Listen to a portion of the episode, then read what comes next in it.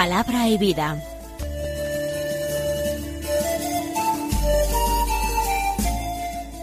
Con el padre Manuel Horta desde Sevilla.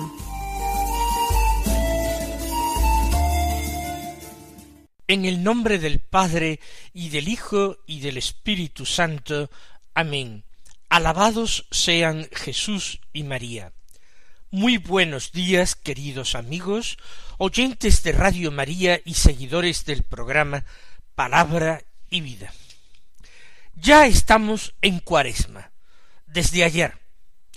Ya estamos en este tiempo que supone un reto para cada uno de nosotros. El reto de una mayor fidelidad a la palabra de Dios que escuchamos y meditamos cada día el reto de tratar de convertir en vida esa palabra que escuchamos. No se trata simplemente de percibir sonidos, aunque afirmemos que esos sonidos son comunicación del Dios vivo. Es preciso que ese mensaje que Dios nos dirige, que es un mensaje de amor, nosotros con toda seriedad lo sepamos encarnar. Y como ya les decía ayer, procuraremos comenzar siempre por el Evangelio, pero después dedicar algún tiempo a la consideración, a la meditación de alguna de las otras lecturas de la misa del día, o el salmo responsorial, que es también palabra de Dios. Este jueves después de ceniza es 23 de febrero. Y el 23 de febrero la iglesia celebra la memoria de San Policarpo, un santo antiguo, un padre de la iglesia, Policarpo de Esmirna, que fue discípulo de los apóstoles y particularmente discípulo del apóstol San Juan estuvo al frente de la comunidad de Esmirna, que es una de las iglesias del Apocalipsis. Siendo él obispo de esta comunidad, pasó por allí San Ignacio de Antioquía, prisionero, que iba camino del martirio a ser arrojado a las fieras. Escribió a esta iglesia de Esmirna y suplicó que no lo liberaran ni hicieran nada para liberarlo porque quería morir por Cristo. Policarpo viajó en una ocasión a Roma, pero no para sufrir el martirio, sino para tratar del tema de la fecha de la Pascua, que era una cuestión importante en la que las distintas comunidades de la Iglesia no se ponían de acuerdo acerca de, de eso, de cuándo habría de celebrarse. Sufrió finalmente el martirio en el año ciento cincuenta y cinco. En Esmirna se ejecutó la condena, ser quemado vivo en el estadio de la ciudad, como espectáculo. Vamos entonces a escuchar el Evangelio de la Misa del día, que es de San Lucas, del capítulo nueve, los versículos veintidós al veinticinco, que dicen así. En aquel tiempo dijo Jesús a sus discípulos, el Hijo del hombre tiene que padecer mucho, ser desechado por los ancianos, sumos sacerdotes y escribas, ser ejecutado y resucitar al tercer día. Entonces decía a todos, si alguno quiere venir en pos de mí, que se niegue a sí mismo, tome su cruz cada día y me siga, pues el que quiera salvar su vida la perderá, pero el que pierda su vida por mi causa la salvará. ¿De qué le sirve a uno ganar el mundo entero si se pierde o se arruina a sí mismo? Ahora en Cuaresma no tenemos la lectura continuada de un evangelio, ni tampoco la primera lectura de la misa es una lectura continuada de algún libro bíblico. Ayer teníamos un texto evangélico que era de San Mateo, hoy es de San Lucas. Por tanto, tenemos que prescindir en general eh, sin detenernos mucho en el contexto. Hay una enseñanza de Jesús a los discípulos. Es uno de los anuncios de la pasión. Cuando terminábamos nosotros el tiempo ordinario, leyendo a San Marcos, veíamos cómo eh, Jesús, al bajar del monte Tabor con sus tres apóstoles, Pedro, Santiago y Juan, les hace el primer anuncio de la pasión. Luego, en la llanura, les hace el segundo anuncio de la pasión, ya con el resto de los apóstoles presentes. Y les hará todavía más anuncios de la pasión, para imbuirles de esta idea, que al final, cuando se acerca el momento, entristece profundamente a los apóstoles. Es lo que dice el Señor en este texto. El Hijo del hombre tiene que padecer mucho, ser desechado por los ancianos, sumos sacerdotes y escribas. El padecimiento del Mesías. De alguna manera ya estaba anunciado en los profetas. Tanto Isaías, que en los cánticos del siervo de Yahvé vaticinaba cómo la salvación del pueblo y el perdón de los pecados estarían vinculados al sufrimiento de un inocente, de un siervo de Yahvé, que sería triturado por los sufrimientos de una manera brutal, siendo sin embargo inocente, y sirviendo esos sufrimientos, como acabo de decir, para la salvación del pueblo. Los salmos de David ya habían anunciado también que ese Mesías, ese hijo de David, que en algunas ocasiones se presentaba como un príncipe glorioso, triunfante y victorioso de los enemigos, sería también alguien despreciado, desechado y torturado. Claro que sería un príncipe victorioso sobre los enemigos. Lo que ocurre es que esos enemigos no eran enemigos terrenales como podían ser los invasores de Palestina en aquel momento histórico el imperio romano, pero antes y después otros imperios y otros pueblos que pisotearon la tierra santa. Los enemigos de los que saldría vencedor ese príncipe anunciado, ese príncipe Mesías, serían enemigos mucho más terribles y poderosos. El príncipe de este mundo, que es el diablo, y la muerte y el pecado. El pecado y su salario o recompensa, su paga, que es la muerte. De todo eso saldría triunfante el Mesías de Dios pero antes tiene que padecer mucho. Lo que ocurre es que esos textos permanecían todavía arcanos, escondidos, misteriosos para el pueblo de Israel.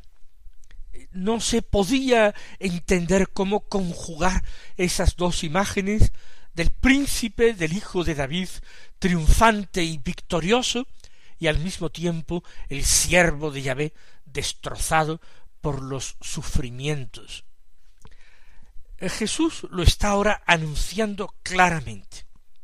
Padecer, en segundo lugar, ser desechado por los ancianos sumos sacerdotes y escribas, es decir, por las autoridades de Israel, porque estos grupos de personas eran las que conformaban el Sanedrín, el Senado judío.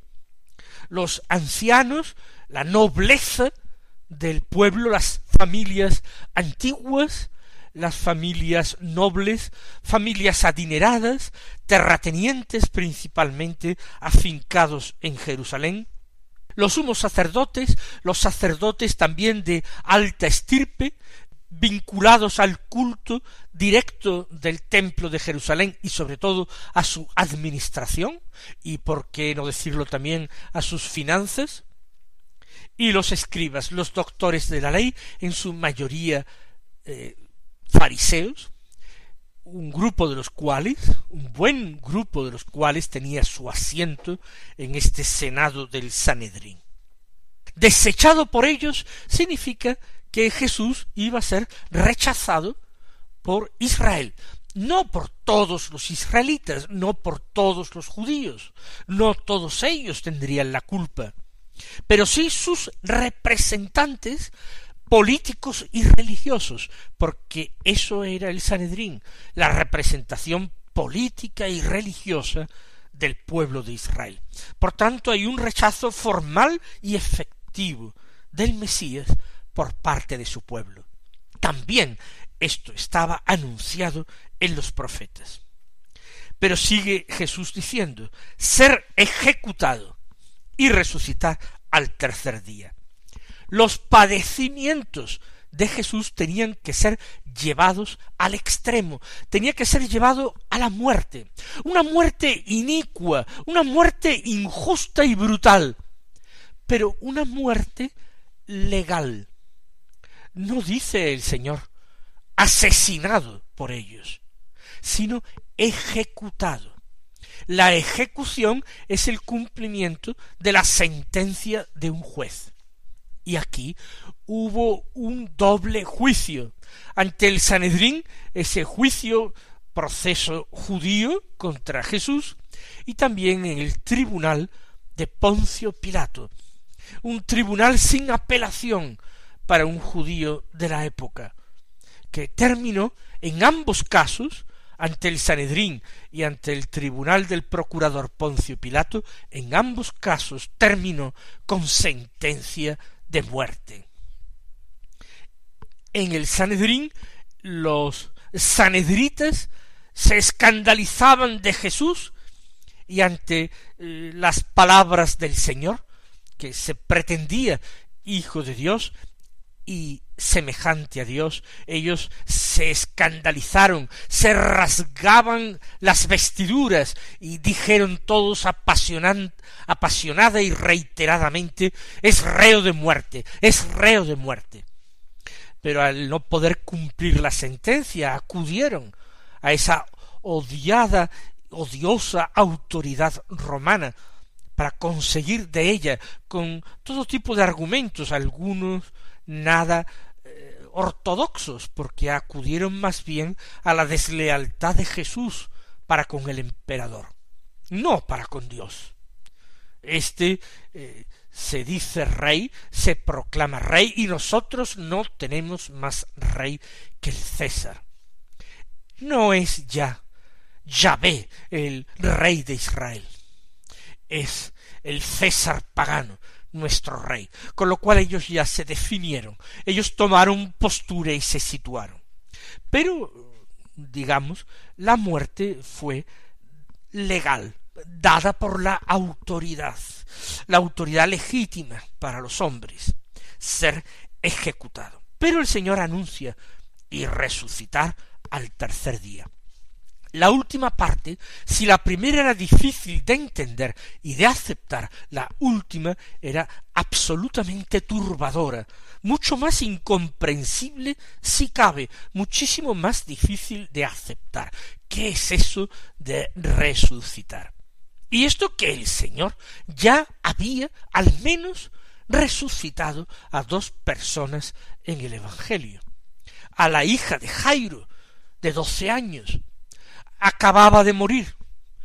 Algunos pensaron que quizás no estuviera muerta del todo, y el Señor tomándola de la mano con energía y rezando a Dios había conseguido que se volviera a levantar. El otro había sido el hijo de la viuda de Naim.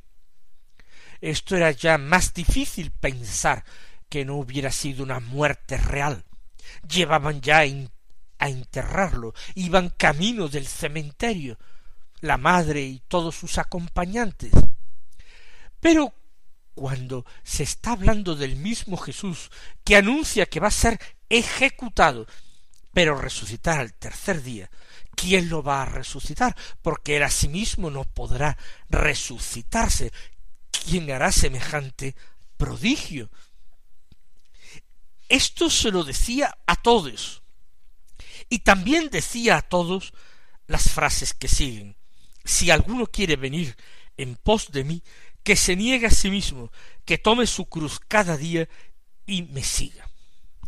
El seguimiento del Mesías no iba a ser simplemente el seguimiento de un discípulo a su maestro. No se trataba solamente de aprender verdades doctrinales. Se trataba de imitar la vida de Jesús, de aceptar su mismo destino, de aceptar con confianza incluso la muerte, de aceptar la vida como un don que hay que ir regalando y dando cada día, poco a poco, sino de golpe, como los mártires de la Iglesia cuya fiesta celebramos. Que se niegue a sí mismo, que niegue las apetencias de su carne, de su naturaleza, que niegue eh, su innata tendencia a la incredulidad, que se fíe de Dios, que se fíe, por tanto, plenamente de Jesús. Eso significa ir en pos de Él. Eso significa negarse a sí mismo y tomar la cruz de cada día, los sufrimientos, los inconvenientes, la dureza de la vida de cada día, aceptarlo con paciencia, atribuyéndole un valor redentor, pensando que eso sirve para algo, que el sufrimiento no es el desecho inútil de la vida, sino que el sufrimiento del Mesías, su pasión y su muerte, trajeron al mundo la salvación, ofrecer los sufrimientos de la vida diaria asumir los inconvenientes, incluso las mortificaciones y sacrificios voluntariamente aceptados, como un testimonio de fe y de amor al Mesías, como una manera de identificarnos con Él. Seguir cargados con la propia cruz de cada día al Señor. Pues el que quiera salvar su vida la perderá, pero el que pierda su vida por mi causa la salvará. Una de las paradojas del Evangelio. Salvar la propia vida significa, en términos terrenos, humanos, puramente humanos, que procurar la propia vida con la mayor satisfacción y comodidad posible en todos los ámbitos de la persona ámbito afectivo, ámbito económico, de todo tipo. Pero Jesús dice que no nos tenemos que preocupar nosotros de la vida, de salvar la vida, de conseguir la vida. Al contrario, quien la pierda por mi causa, ese la salvará, porque nuestra vida es don de Dios y está en manos de Dios. Aprendamos a vivir la vida no solamente con Cristo, sino para Cristo. Aprendamos a aceptar la cruz por Cristo. Porque, y es la conclusión del Evangelio, ¿de qué le sirve a uno ganar el mundo entero si se pierde o se arruina a sí mismo? La ambición humana termina en el fracaso más absoluto de la existencia. Aunque uno consiguiera dominar todo el mundo si se pierde él mismo, si pierde su alma, se arruina en definitiva su destino eterno. ¿De qué le habrá servido lo otro? Vamos a pedirle al Señor que esta lógica del Evangelio, tan contraria a nuestra lógica terrena, que la lógica del Evangelio sea la que señoree nuestra vida y que nosotros nos dejemos guiar por su palabra antes que por las evidencias que nos entran por nuestros sentidos.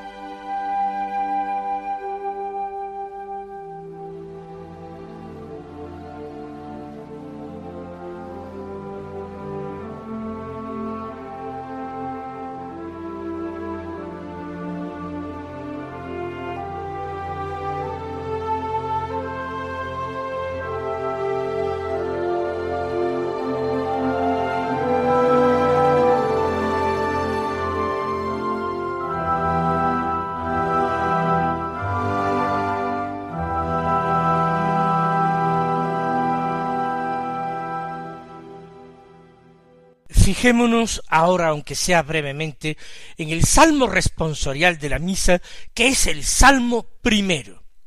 Se nos invita a repetir Dichoso el hombre que ha puesto su confianza en el Señor. La primera estrofa dice Dichoso el hombre que no sigue el consejo de los impíos, ni entra por la senda de los pecadores, ni se sienta en la reunión de los cínicos, sino que su gozo es la ley del Señor, y medita su ley día y noche. En la primera estrofa se contraponen la sabiduría y prudencia de los hombres y la sabiduría y prudencia de Dios. Quien quiere salvar su vida en la expresión de Jesús en el Evangelio que hemos proclamado, ese puede seguir el consejo de los hombres impíos que deciden su vida a espaldas de Dios. Ese puede tomar decisiones que son las propias de los pecadores, entrar por sus sendas. Ese puede sentarse en la reunión de los cínicos que viven en este mundo como si este mundo no estuviera abierto a Dios. En cambio, el que se fía de su palabra es el que tiene su gozo en la ley del Señor y medita esa ley divina día y noche. Y afirma en la segunda estrofa será como un árbol plantado al borde de la acequia, da fruto en su sazón, y no se marchitan sus hojas, y cuanto emprende tiene buen fin. Se augura una buena eh, cosecha, un buen resultado para el hombre que se alimenta de la palabra de Dios, como el árbol que hunde sus raíces junto a la orilla en la misma acequia de agua. Sus hojas no se marchitan, todo va a un feliz término. En cambio, no así los impíos, no así. Serán paja que arrebata el viento, porque el Señor protege el camino de los justos, pero el camino de los impíos acaba mal. Mis queridos hermanos, que el Señor os colme de sus bendiciones y hasta mañana si Dios quiere.